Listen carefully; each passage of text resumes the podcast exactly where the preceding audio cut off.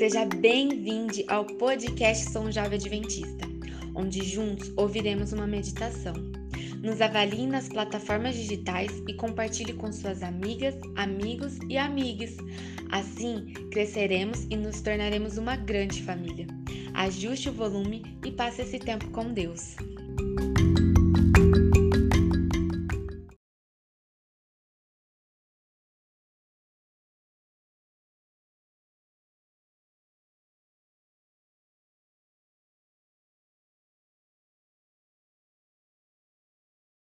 De Baal chegaram de manhãzinha cedo junto com o povo no Carmelo e ficaram gritando, pedindo para descer fogo do céu por quanto tempo?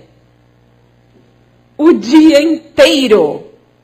Vocês se lembram? Então, passado meio-dia, claro que vocês se lembram, né? Vocês estão com as palavras na mente. Eu estou lembrando porque eu estou com a Bíblia também aqui, não é? Passou o meio-dia, então eles continuavam gritando, chamando por Baal e nada de fogo do céu.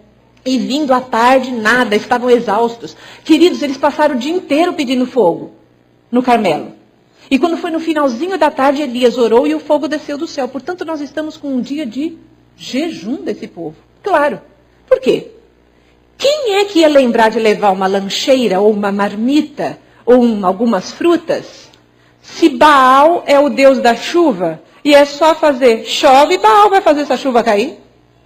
Ninguém estava preparado com comida. Todo mundo achou que eles iam chegar às 8 horas da manhã no Monte Carmelo, iam adorar o Deus Baal e a chuva ia cair. Ninguém esperava que iam passar um dia inteiro com fome.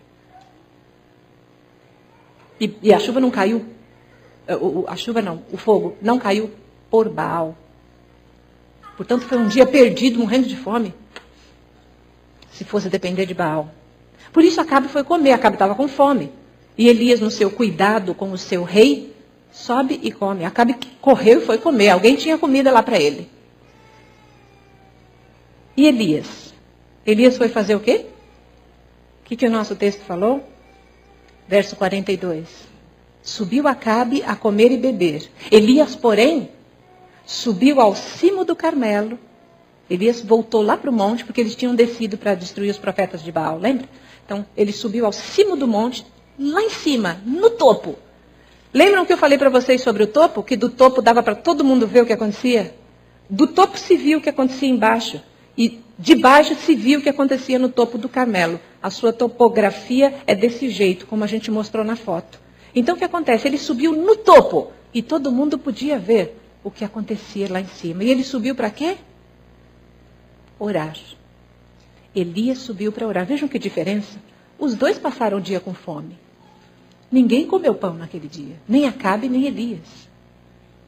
Mas aqueles que se alimentam do pão espiritual, do pão da vida, do pão que é Jesus, esses não têm fome física. Assim viveu Jesus 40 dias quando jejuou. E assim viveu a RBCC no nosso dia de jejum. Quem estava aqui vai testemunhar. Nós passamos um dia inteiro jejuando e orando na igreja. Quando o sol se pôs e fizemos um culto, havia frutas lá embaixo, havia várias coisas e tudo mais. E eu pensei, nós vamos, nós saímos, né, para fazer uma oração aqui fora na igreja. Foi bom. Quem, quem estava conosco vai lembrar. E nós então oramos e eu pensei, nós vamos falar amém e o pessoal vai, ó, para casa com fome, tadinhos. Estão desde sexta-feira com fome. Ninguém ia embora. Ninguém ia embora. Alguém até falou, até esqueci que a gente não comeu quando a gente se alimenta do pão espiritual, até a fome física é aplacada. O pão do céu nos alimenta. Elias foi orar. Elias foi orar pelo quê?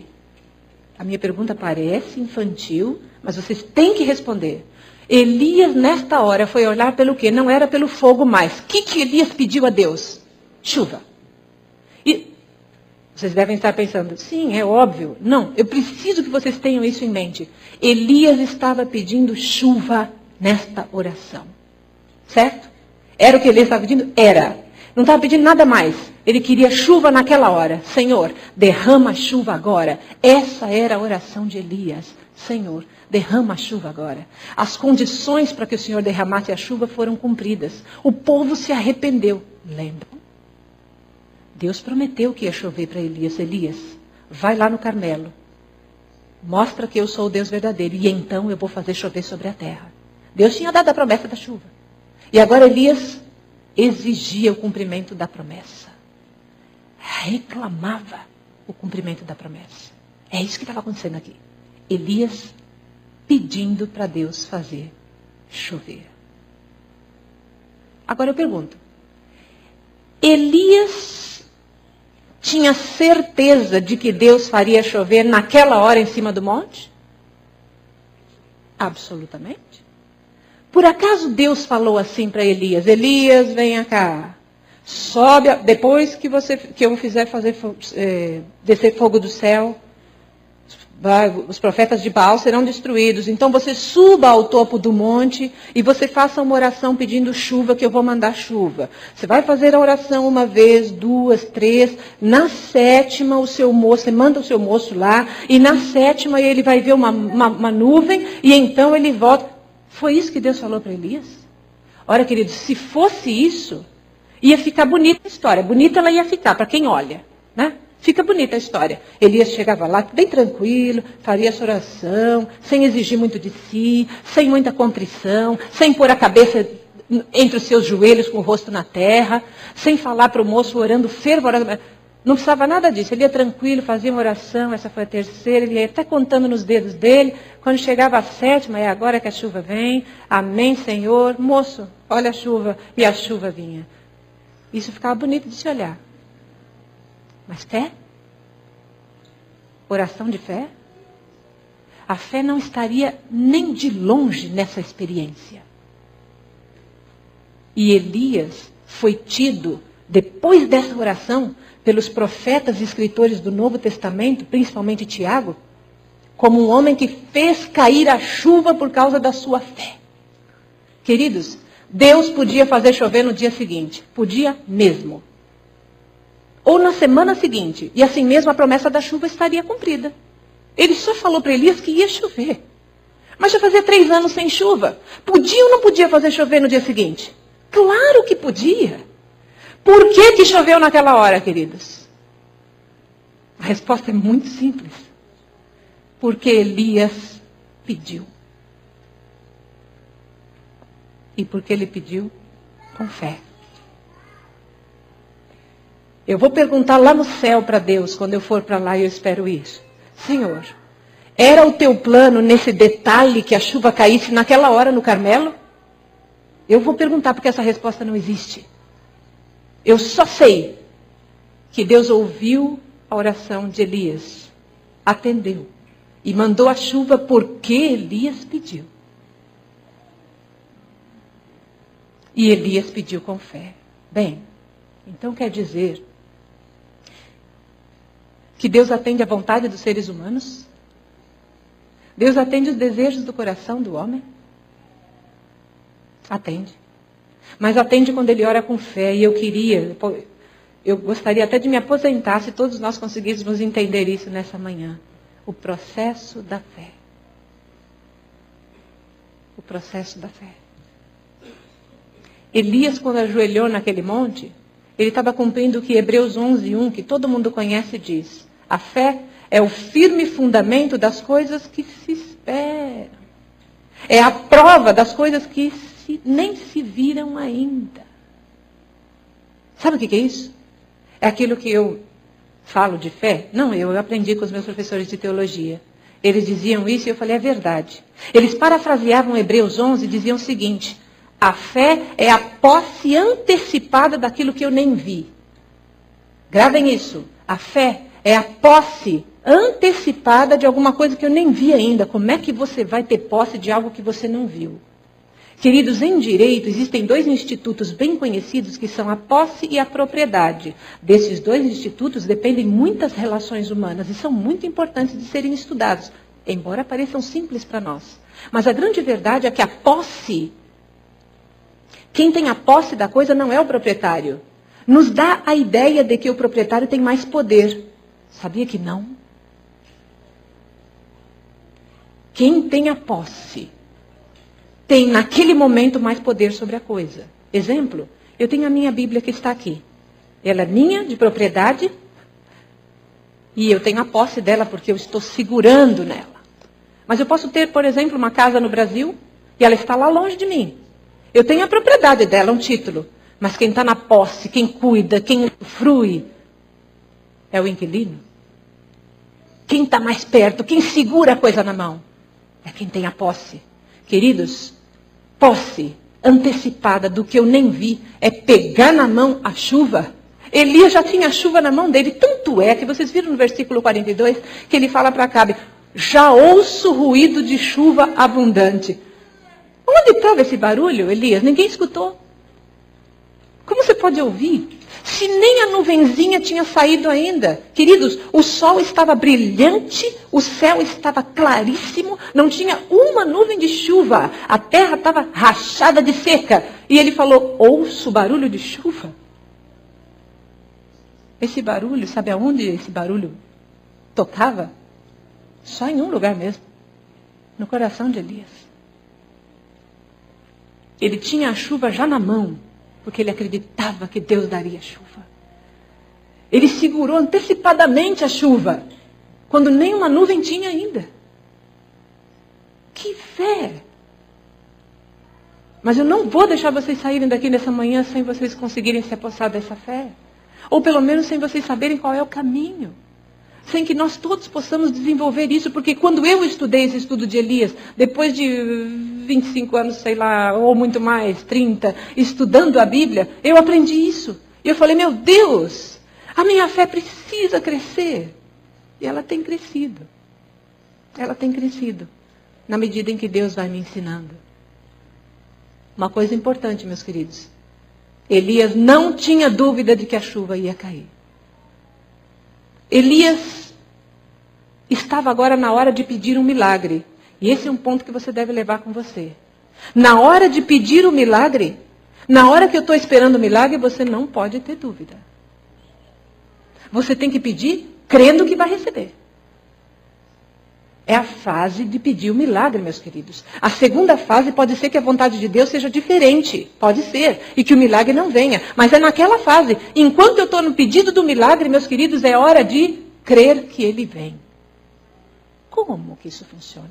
Já falei que não vou deixar vocês sair sem respostas pela Bíblia e pela história de Elias. Elias tomou três atitudes. Ele ouviu o ruído da chuva. Ele começou a orar antes de qualquer nuvenzinha e diante de todo mundo. Diante de todo mundo. E ele mandou o moço olhar para o Mediterrâneo. Ou seja, ele ainda envolveu mais gente na história. Além de todo mundo que estava assistindo, ele ainda mandou o moço, vai lá olhar se a nuvenzinha está lá. E como eu disse para vocês, a chuva podia cair 24 horas depois. Portanto, quando ele fez a primeira oração e falou, moço, vai lá olhar, e o moço voltou com a resposta, tem nada não. Ele teve que fazer isso sete vezes. Você persistiria na sua oração, pedindo pelo seu milagre sete vezes, ainda que por sete vezes você o buscasse e o céu continuasse do mesmo jeito? Mas Elias persistiu, porque ele queria a chuva. Ele enxergava que a chuva naquela hora, depois do fogo, seria um momento para testemunho do Deus verdadeiro tão grande. Essa era a visão de Elias. Podia não ser a de Deus. Acabou sendo. Deus atendeu Elias, mas podia não ser. Deus tem tantos planos para alcançar os homens. Mas no coração de Elias, Elias viu aquilo e falou: Senhor, eu imagino, não estava lá na oração dele, ninguém escutou. Mas eu imagino Elias dizendo: Senhor, seria tão maravilhoso se o Senhor realizasse esse milagre. Você já ouviu essa oração? Você já fez essa oração? Senhor, eu vejo tantas coisas lindas ao redor, ao meu redor e ao redor do teu povo, se o Senhor tão somente realizar esse milagre. Foi essa oração de Elias. Eu vejo, Senhor. Tá, claro, está na tua mão, mas eu vejo e o Senhor vai dar. Como é que é que a gente pode? Será que Deus tem que me obedecer? Será que Elias estava orando? Será que orar com fé é mandar em Deus? Será? Pode parecer a alguém? Bem, então quer dizer que você ora e você tem fé que vai acontecer, então você não aceita outra opção? Não. Já falei que não vou deixar vocês saírem sem compreender isso. O que acontece muitas vezes, queridos, é que nós temos vergonha de assumir a nossa fé. Sabe por quê? Vai que no final Deus não atende. Elias não teve vergonha nenhuma. Ajoelhou no topo. Ele podia ter feito perto de um arbustozinho ali, disfarçadamente, já que o povo está distraído, acabe comendo. Eu me ajoelho aqui e falo, Senhor, manda chuva, manda chuva. Se Deus por acaso não mandar, eu estou aqui quietinho, levanto, minha moral está preservada. Nós estamos tão preocupados em preservar a nossa moral que não temos sido homens e mulheres de fé. Nós temos perdido a oportunidade de exercer uma fé verdadeira como a de Elias. Não é hora de eu me preocupar com a próxima etapa. Não é hora de eu me preocupar com a vontade de Deus. A vontade de Deus é dele. A gente quer ser Deus se a gente tiver que fazer. Não, como eu não sei qual é a vontade de Deus, então eu não sei. Vai que Deus não quer realizar esse milagre. Olha a minha dúvida, queridos. Olha eu pensando. E se Deus não quer realizar esse milagre? Pronto, eu já estou cheio de dúvida. Não se preocupe com o que Deus quer, porque no final o que Deus quiser vai ser o melhor para todo mundo. Você não tem que se preocupar agora. Na hora de pedir o milagre, você tem que crer que ele vem. Você tem que crer que ele vem. Sem dúvida. Isso não é mandar em Deus, isso é confiar plenamente. Sem medo de se decepcionar no final.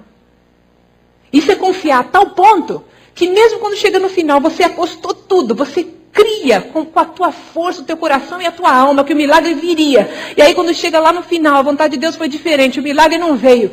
E, e, e aí, Salmo 25, 3, 3 ou 1, eu tenho ele aqui?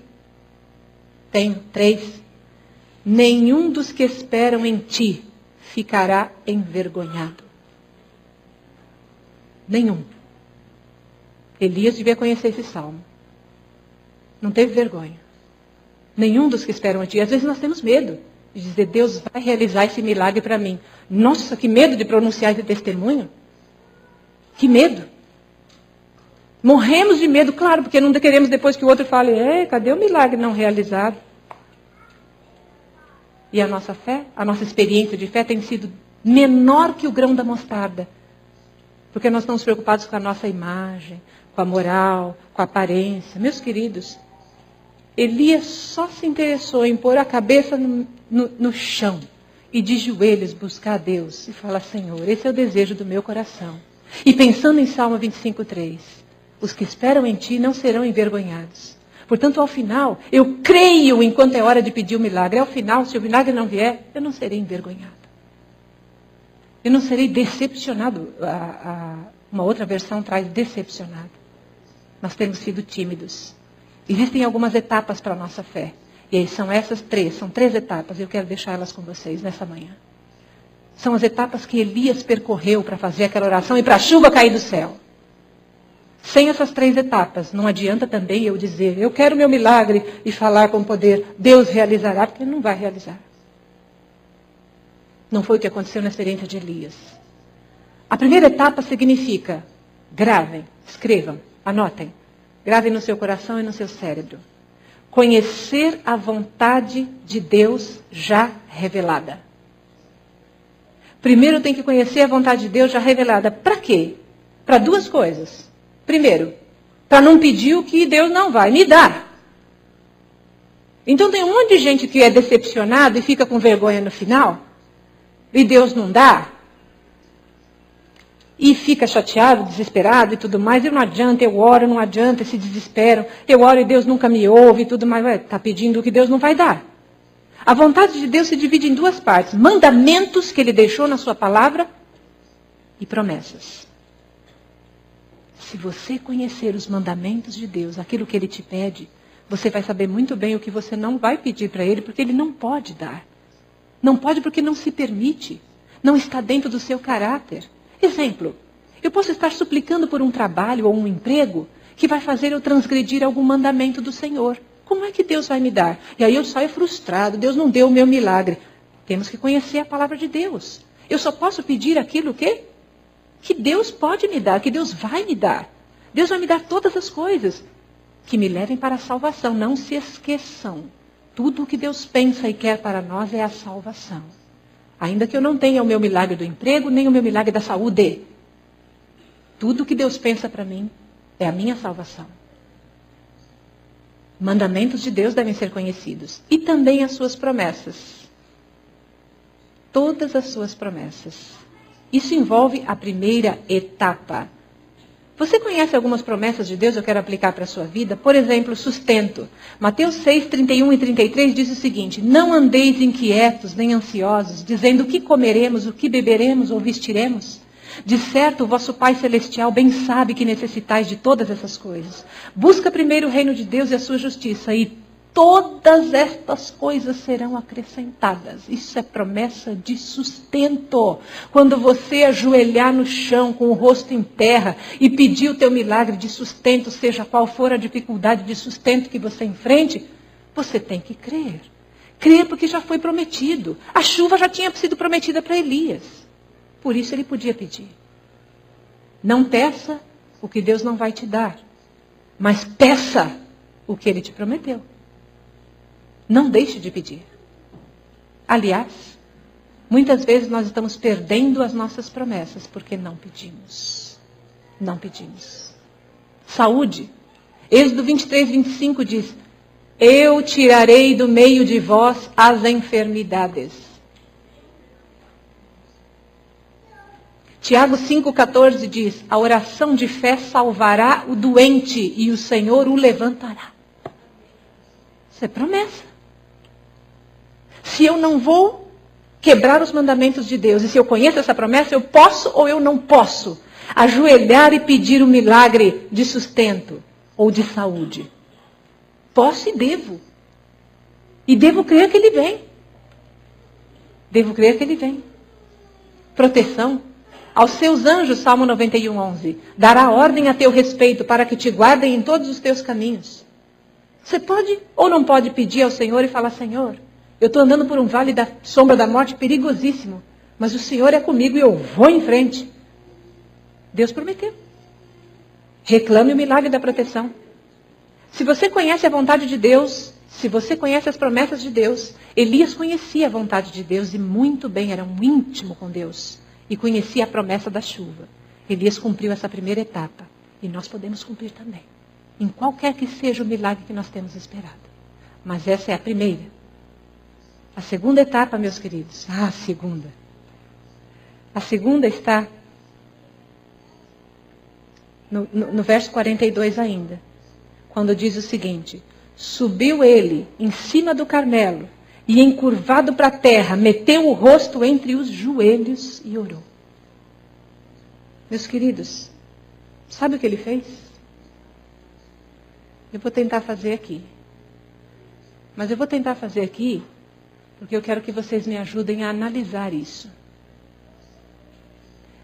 Se encurvar diante da terra e colocar o rosto entre os joelhos é chegar no mais baixo que o seu corpo físico pode chegar. Você já viu alguém nessa posição por aí? Você sabe o que essa posição significa? Eu já vi. Eu já vi adoradores virados para a mesquita dos muçulmanos desse jeito. Eu já vi pessoas adorando diversos deuses nessa posição. Qual é a tua postura quando você vem pedir o teu milagre? A postura de Elias foi de, da mais profunda humildade e contrição. A postura de Elias foi com a sua cabeça no seu joelho para falar: Senhor, eu não sou nada. Vocês percebem no processo da fé como o nosso rosto vai abaixando? No processo da fé, o nosso rosto vai abaixando até o chão. Quando nós estivermos com o rosto em terra, no chão, talvez só simbolicamente, eu ponho fisicamente e literalmente. Quando o meu rosto está no chão, em terra, com Deus, isso é entre eu e ele. Você pode pensar o que você quiser, mas entre eu e ele. Assim como era entre Elias e Deus. E assim como a tua posição, seja ela qual for. Mas eu não estou falando da tua posição física, como eu demonstrei aqui. Eu estou falando da sua posição de alma. Está a tua alma desse jeito? Será que a tua alma, quando você vai pedir o teu milagre, está com esse nível de, de entrega? Esse nível de arrependimento? Esse nível de contrição? Esse nível de senso do que não somos, do quão pequenos nós somos? Elias sabia que tudo estava nas mãos de Deus. Com essa posição aqui, meus queridos, e o Carmelo olhando para ele, quando eu digo o Carmelo é o povo que estava, Acabe, com aquela posição de Elias, o homem que orou e falava e zombava dos profetas de Baal, depois se encontra daquele estado. Todos puderam dizer, mas que homem! Esse homem é muito dependente do Deus a quem ele serve. Olha o ponto que ele chega, olha, olha como. A postura de Elias mostrava a todos o que estava em seu coração. E o seu coração estava pronto para receber o milagre. Porque passou na primeira etapa, conhecia a vontade de Deus e também acreditava na promessa. Segunda etapa, coração arrependido, contrito. Até agora Elias cumpriu duas etapas e nós podemos cumprir essas duas etapas na nossa vida também. E o Senhor vai atender os desejos do nosso coração. Mas, a última etapa da fé. É essa que eu quero convidar vocês a mergulhar nela, se é que você ainda não teve essa experiência. E é a etapa que temos falado desde que começamos a pregar nessa manhã. Nós temos que crer sem dúvida nenhuma de que o milagre virá. Você precisa crer que o milagre virá. Na hora de pedir por milagre, você tem que crer que o milagre virá. Vocês estão entendendo isso? Não existe chance, não precisa pensar por Deus. Eu repito, a vontade de Deus, se o milagre vem ou não vem, é, de, é com Ele. E nós não seremos decepcionados nem envergonhados. Mas na hora que eu estou pedindo pelo milagre, eu estou pedindo, eu estou contrito, eu conheço a vontade de Deus e eu estou clamando pelas suas promessas. Nessa hora eu tenho que acreditar, Senhor, o Senhor vai mandar e eu creio que vai mandar. Foi o que aconteceu com Elias. Deus não, Deus podia mandar a chuva depois, mas mandou naquela hora porque ele pediu. Essa não é uma teologia minha, ela é claríssima. E digo mais. Lucas 7,7, quando aquele centurião romano chegou perto de Jesus e falou: Senhor, com uma palavra tua, o meu servo que está lá em casa será curado. Ele tinha alguma dúvida de que a palavra do Senhor iria curar o seu servo? Nenhuma. Quando o cego de Jericó se apresentou a Jesus e disse: Jesus, filho de Davi, tem misericórdia de mim. E Jesus perguntou: Que queres que eu te faça? Ele respondeu: Senhor, eu quero ver. Vocês acham que aquele cego tinha um pingo de dúvida? Será que o cego ia falar, eu quero ver, mas eu estou aqui pensando, será que o senhor vai querer que eu veja? Como é que fica essa história? Não, não, isso não é atribuição do cego. Saber qual é a vontade de Deus, ela é de Deus. Nós estamos querendo ser Deus. A nossa função, queridos, no processo da fé e de receber o milagre, não é adivinhar qual a vontade de Deus. Nós ficamos perdendo tempo tentando adivinhar qual a vontade de Deus com medo de se decepcionar. Não tenha medo de se decepcionar. Porque nesse processo da fé, ainda que o milagre não venha, nós vamos estar mais próximos de Deus, nós vamos estar cheios de fé, nós vamos estar felizes. O Espírito Santo desce sobre nós. Quem assistiu o nosso sermão sobre pedir e dar-se-vos-á, sabe do que estamos falando? A oração sete vezes pela chuva de Elias só fez de Elias um homem de mais fé. Podia ter vindo na terceira vez essa bendita chuva, ou na segunda, mas foram sete. Deus esperou as sete vezes. E essas sete vezes foram colocando cada vez mais fervor no coração de Elias. E Elias recebeu o seu milagre. E por último, a mulher com fluxo de sangue de Marcos 5, 27. Aquela mulher sem chance de cura. Aquela mulher rejeitada por todos. Mas ela disse, o verso diz, quando ela ouviu falar de Jesus, chegou por trás dele, no meio da multidão, e tocou seu manto. Por quê? porque pensava: se eu tão somente tocar o seu manto, eu ficarei curada. Se eu tocar, eu ficarei. Se eu tocar, eu vou ficar. Se você conseguir colocar alguma dúvida nessa história no coração dessa mulher, você cometeu uma façanha que eu não consegui. Eu não consigo enxergar uma dúvida no coração dessa mulher.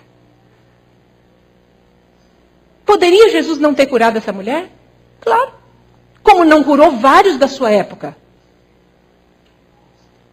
Mas a fase do milagre é a fase da fé. A fase de pedir milagre é a fase de acreditar. Deixa que a vontade de Deus se faça. Mas agora, enquanto eu estou esperando pelo milagre, é hora de acreditar. É exatamente porque eu não conheço a vontade de Deus no final que eu tenho que pedir agora. Sabe por quê?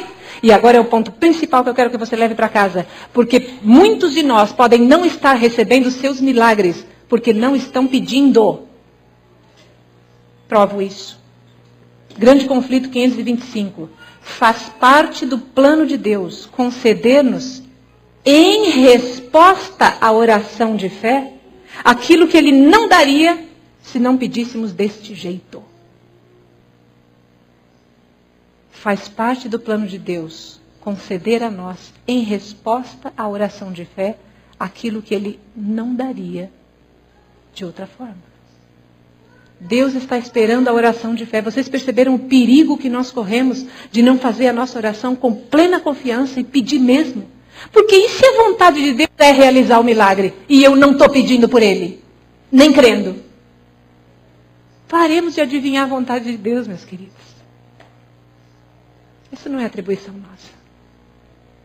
Se a vontade de Deus for realizar o milagre e a gente não pediu com fé de que ele vai vir, perdemos o milagre. O texto diz que ele não vai responder de outro jeito. E se quer um bíblico, Tiago 4,3: Pedi e não recebeis, porque pedis mal. Ora, se pedir mal eu já não recebo, imagina não pedir. Vocês estão entendendo, meus queridos, como a fé se processa? Deus espera que nós sejamos homens e mulheres como Elias, com a fé do tamanho da dele.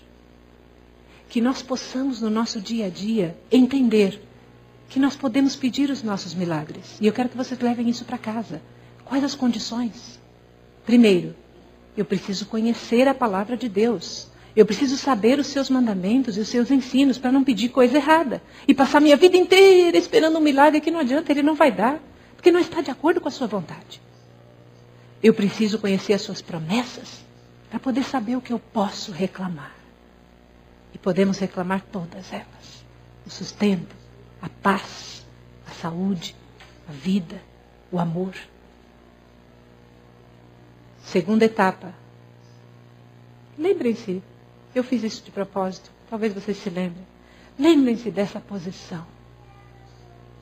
Com o rosto para cima, e o nosso orgulho de seres humanos vai ser muito difícil. Deus nos dá os nossos milagres. Porque o próprio Deus expirou a sua cabeça com o rosto para baixo, passando a maior vergonha, para que nós pudéssemos ter acesso ao céu e a esses milagres. Quem sou eu para fazer menos do que o rosto em terra de Elias? E por último, não tenha dúvidas, não tenha dúvida de que esse milagre virá. Não tenha dúvida. Não nessa fase. Não na fase que você está pedindo.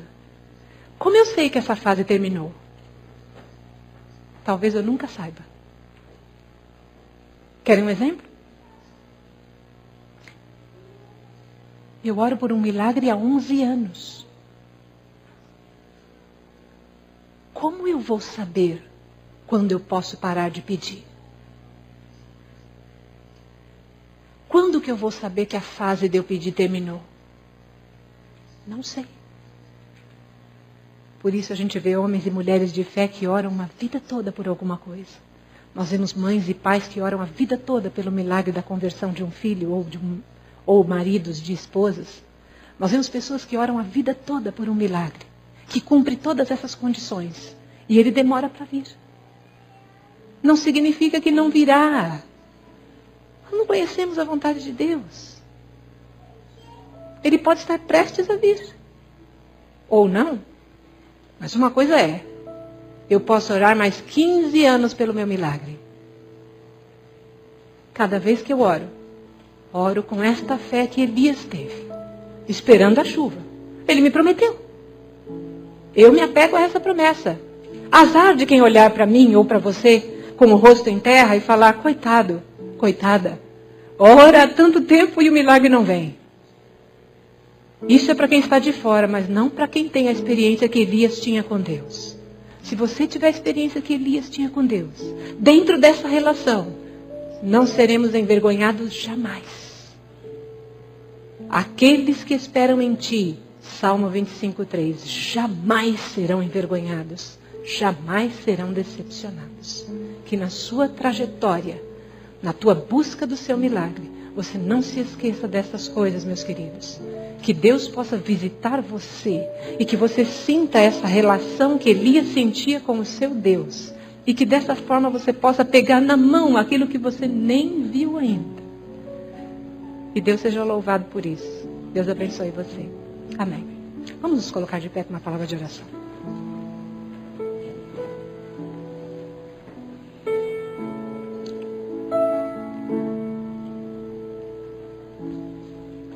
Senhor, nosso Pai, nosso querido Deus. Queremos dizer que te amamos muito, Senhor, e nessa manhã queremos te agradecer por, pelo teu amor por nós. O nosso é pequeno, Senhor, mas o teu é grande demais. Nós te agradecemos porque, com estas promessas, Senhor, que a tua palavra nos traz, nós podemos nos colocar de joelhos diante de ti, Senhor, e não desistir, Pai, das bênçãos, dos milagres que necessitamos na nossa vida. Seja louvado o teu nome, porque nós temos essa possibilidade, Senhor. Faz cada um de nós homens e mulheres de oração, Senhor, e de fé. Faz com que nós consigamos esse processo, Senhor, de conhecendo a tua vontade, se ajoelhar, Senhor, diante de ti, suplicar, Senhor, em espírito de contrição, acreditar que o Senhor pode nos dar os nossos milagres e então esperar. Esperar no Senhor. Cumpra-se a tua promessa na nossa vida, Senhor, na de cada um que está aqui nessa manhã, Senhor. Cada um que está nos assistindo, Pai. Cumpra-se a tua promessa de que ao final os que esperam em ti nunca serão envergonhados, Senhor. Jamais nos decepcionaremos, Pai, porque ainda que o milagre não venha, nós somos teus. Ainda que aquela chuva não caísse para Elias, Senhor, ele era teu e o céu já estava reservado para ele. Reserva no Senhor o céu, porque é tudo que nos interessa. É a única coisa que queremos nesta vida, que tu nos reserves o céu e que nos dês a salvação. Abençoa a tua igreja hoje e sempre. Em nome de Jesus. Amém.